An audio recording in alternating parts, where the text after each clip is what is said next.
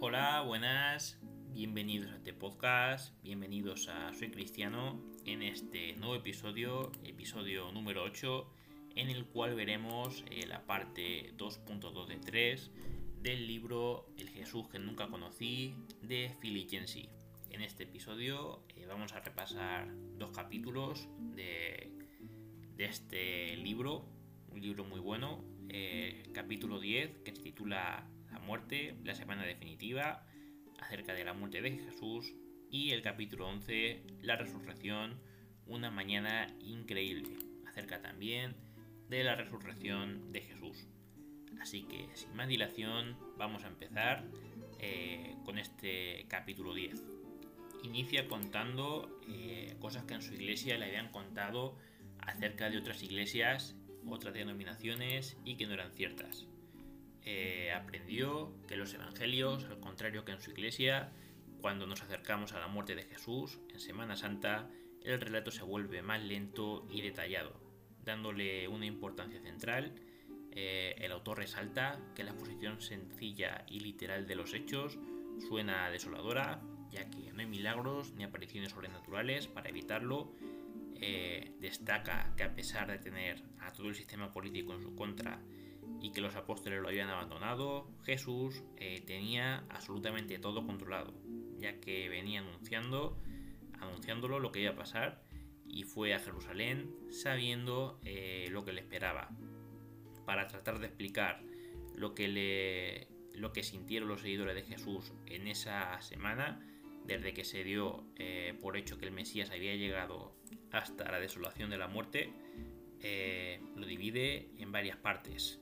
Estas partes son, la vamos a ver una por una, entrada triunfal, la última cena, traición, Getsemaní, los juicios y el Calvario. En el primer apartado que es el de la entrada triunfal. En este evento eh, el autor nos habla de que aunque pudiera parecer contradictorio que las multitudes una semana clamaran a Jesús y a la siguiente griten crucifícale, eh, tiene sentido si tenemos en cuenta quién lo aclamó al principio. Eh, nos habla de los tullidos, los ciegos, los niños, los campesinos de Galilea que lo seguían desde el principio de su ministerio y de Betania, eh, muy sorprendidos por la resurrección de Lázaro. Eh, el propio Jesús tenía sentimientos encontrados, ya que antes de entrar en Jerusalén lloró sabiendo cómo era la gente de, ese lugar, eh, además de tener al entorno religioso totalmente en contra y a un imperio romano que no se iba a dejar impresionar por los seguidores de Jesús. Después nos habla de la última cena, destaca el relato de Juan, el del diálogo emocional entre Jesús y sus discípulos, entre los capítulos 13 al 17, y después se centra en la importancia central del eh, lavamiento de pies, que el reino que Jesús asignó a sus discípulos no destaca por el poder o las riquezas, que era lo que ellos pensaban, sino en el servicio y la humildad. Finalmente, dándole un sentido y una respuesta a la intriga de los discípulos por saber quién era más grande. Ya sabemos que los discípulos se peleaban constantemente por saber quién era el más grande. Y la respuesta de Jesús fue la siguiente. Sea el mayor entre vosotros como el más joven y el que dirige como el que sirve. Esta es una gran ordenanza de Jesús que tiene un lugar importante junto a los sacramentos del bautismo y de la cena del Señor, de la Eucaristía. Eh, en la traición eh, este es el siguiente apartado, la traición. En la reflexión sobre este suceso, el autor destaca que el problema de Judas no fue la traición en sí, sino lo que pasó después, el remordimiento y el suicidio por encima del arrepentimiento sincero y genuino. Porque, eh, en cuanto a traición, no fue peor lo que hizo Judas que lo que hizo Pedro al negarlo y los otros once eh, discípulos al salir corriendo. Jesús los perdonó bueno, eh, las semejanzas entre Judas y los, y los once restantes, especialmente Pedro, es que Judas murió sin querer recibir lo que Jesús vino a ofrecer, su perdón. Pedro, humillado, pero siempre receptivo al mensaje de gracia y perdón de Jesús, pasó a dirigir un avivamiento en Jerusalén y no se detuvo hasta que llegó a Roma. Después, en el siguiente apartado, nos habla de Getsemaní. Aquí el autor nos habla de un Jesús sufriendo mucho por lo que se le venía encima, un Jesús que aunque muchas veces necesitaba orar en soledad, esta vez necesitaba la compañía de sus discípulos y cuando se durmieron se sintió solo, eh, sufrió tanto que llegó a pedirle al Padre que pase de él esta copa, pero finalmente dijo, hágase tu voluntad. Y finalmente eh, esa fue también la voluntad del propio Jesús. Eh, si hubiera querido, hubiera podido salir de esa situación sin ninguna complicación, pero no hubiera habido salvación, ni iglesia, ni reino. El objetivo de Jesús eh, pasaba por la cruz, por eso eh, despertó a sus, adormecidos amigos por última vez y se dirigió decididamente en medio de la oscuridad hacia quienes querían matarlo. Después eh, tenemos el apartado de los juicios. Aquí el autor nos habla acerca de los interrogatorios, seis en total, que le hicieron a Jesús antes de condenarlo. Primero advierte que no es justo culpar a los judíos de todo eh, aún en la actualidad, ya que los romanos también querían acabar con Jesús. Para los sistemas religiosos y los políticos era un peligro por lo que predicaba y la influencia que iba teniendo cada vez eh, en aumento. Tanto el Sanedrín como Herodes querían echarle el guante desde hace tiempo. La acusación definitiva fue cuando, ante juramento del sumo sacerdote, se proclamó el Mesías, el Hijo de Dios. Esto para ellos era una blasfemia tan grande que merecía la pena de muerte. Pero es que para los romanos, más allá de la blasfemia, que les daba bastante igual, eh, era sedición. También destaca que Jesús se proclamó rey, eh, no cuando lo aclamaban las multitudes y querían hacerlo rey a su manera, solo por los milagros, a la fuerza, casi casi secuestrado, sino en su momento de mayor vulnerabilidad y debilidad, donde menos parecía un Mesías. Eh, salvo si le prestamos mucha atención al profeta Isaías en aquel tremendo capítulo 53 de su libro. Eh, por data, fueron juicios muy peculiares porque nadie lo defendió. Eh, sabemos que siempre cuando alguien se le acusa suele tener gente a su favor y gente en contra, pero en este caso absolutamente nadie lo defendió, ni de forma sobrenatural ni personas de su alrededor. Luego el siguiente apartado, ya el último de este capítulo, es el del Calvario.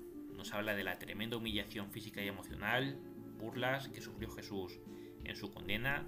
Más concretamente el autor nos cuenta de lo cruel que era la crucifixión y hasta para los romanos eh, no era una muerte digna, ya que cuando había criminales romanos decapitaban a sus criminales y los judíos eh, preferían la lapidación la crucifixión era para los asesinos y los peores criminales. Hasta Deuteronomio dice, eh, maldito por Dios el que es colgado. Pero Jesús no se queja apenas de sufrimiento físico más que para decir que tiene sed. Eh, él desde la cruz perdonó a quienes eh, habían llevado a cabo esa acción, tomó medidas para que su madre fuera atendida y dio la bienvenida al paraíso a un ladrón arrepentido, crucificado a su lado. En cuanto a sus últimas palabras, Lucas en su Evangelio pone en boca de Jesús, Padre, en tus manos encomiendo mi espíritu, un, acto final de confianza antes de morir. Juan eh, contiene el resumen conciso de toda la misión en la tierra de Jesús, cuando dice, consumado es.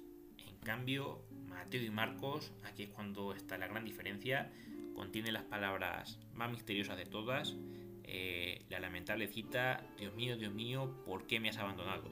Una frase que le da una veracidad máxima a los evangelios.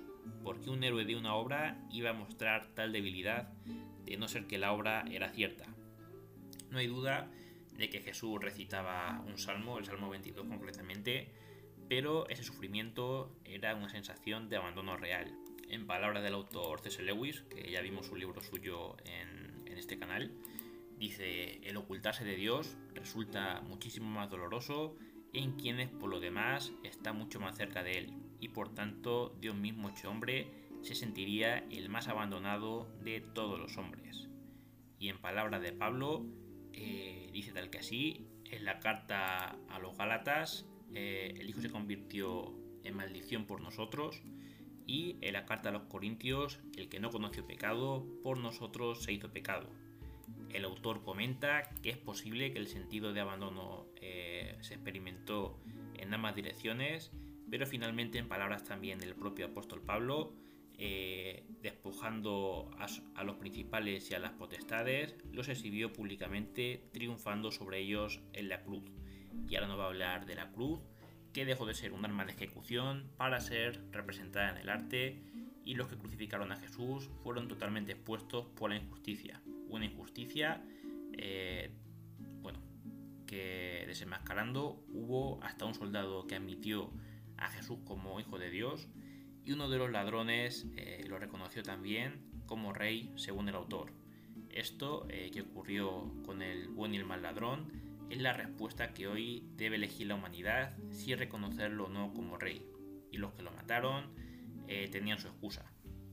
En palabras de M. Scott Peck, no puedo ser más específico acerca de la metodología del amor eh, que cita las palabras de un anciano sacerdote que pasó muchísimos años en línea de combate. Eh, dice tal que así. Hay docenas de maneras de ocuparse del mal y varias formas de vencerlo. Todas ellas son facetas de la verdad, que la única eh, forma definitiva de vencer el mal es dejar que se consuma dentro de un ser humano vivo y dispuesto. Cuando se absorbe, como sangre en una esponja o lanza en el corazón de uno, pierde su poder y ya no puede continuar. Y para concluir eh, con este capítulo, el autor reflexiona con estas palabras. Eh, el poder, por bien intencionado que sea, tiende a causar sufrimiento. El amor, por ser eh, susceptible, lo absorbe. En un punto de convergencia en una colina llamada Calvario, Dios renunció a uno por el bien de otro y también nos habla de, personas que sufrieron injusticia por causa de las autoridades como Martin Luther King, Socenis, eh, Havel, Benigno Aquino o Nelson Mandela. Y después pasamos al capítulo 11 que será el último que veamos hoy. Eh, en este capítulo, que trata acerca de la resurrección, el autor nos habla de lo que ha significado para él, eh, el significado para él la Pascua a lo largo de los años. Primero le recordaba la muerte, ya que tuvo que enfrentar pérdidas desde eh, una Pascua que era pequeño. Nos habla de la muerte de su gata y más recientemente de tres de sus amigos que fallecieron en menos de un año. Nos cuenta que leyendo un libro, eh, La búsqueda de la belleza, concibió eh, la búsqueda desde otra perspectiva. Y esto fue eh, cerca del funeral del último de sus amigos en morir, Bob. Él reflexionó qué pasaría si Bob resucitara y en lo que pasó con los discípulos de la Pascua y lo que Dios nos promete a gran escala. La muerte que es irreversible será reversible. Después, el autor hace un ejercicio de apologética para argumentar la veracidad de la resurrección de Jesús. Primero, eh, dice que los discípulos no podrían creer y dejarse llevar por los relatos de la resurrección inocentemente, porque tenían muchísimas dudas e incluso huyeron y se escondieron para no correr la misma suerte que su maestro, la misma suerte que Jesús. Y la resurrección no puede ser una conspiración orquestada por los discípulos y esto se explica por la inexactitud de los evangelios. Hay contradicciones, eh, más que ser un relato narrado y maquillado a la perfección, parece ser una historia narrada eh, tal cual sucedió, tal cual recuerdan eh, los testigos oculares de ese momento. Nos habla del miedo que pasaron los discípulos, un temor que fue superado por el gozo y también de cómo las autoridades tuvieron que encarar la resurrección. El común denominador de todas las apariciones de Jesús durante las seis semanas, las cuales eh, pasaron desde la resurrección hasta la ascensión fue el siguiente. Jesús visitó a pequeño grupo de personas en lugares apartados o a puerta cerrada. Aunque estos encuentros privados reforzaron la fe de quienes creían ya en Jesús, hasta donde sabemos, ni un solo creyente vio a Jesús después de su muerte.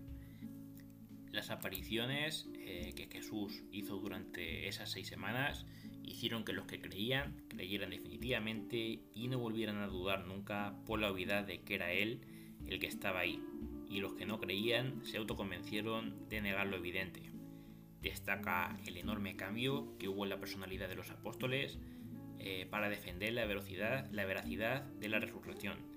Esos pescadores cobardes que abandonaron al maestro y se encerraron para no ser atrapados, terminaron eh, pregonando la resurrección a los siete vientos eh, y dando la vida por la causa. Después el autor, para finalizar, eh, nos habla personalmente por qué él sí cree en la resurrección de Jesús. En primer lugar, dice que desea que sea real, que tiene esperanza de que este mundo, de que en este mundo las cosas malas, todo el dolor y el sufrimiento tenga un propósito y un final feliz. puede parecer una utopía o algo ficticio, pero es algo que Dios promete y la esperanza está ahí. ¿Dónde lo promete?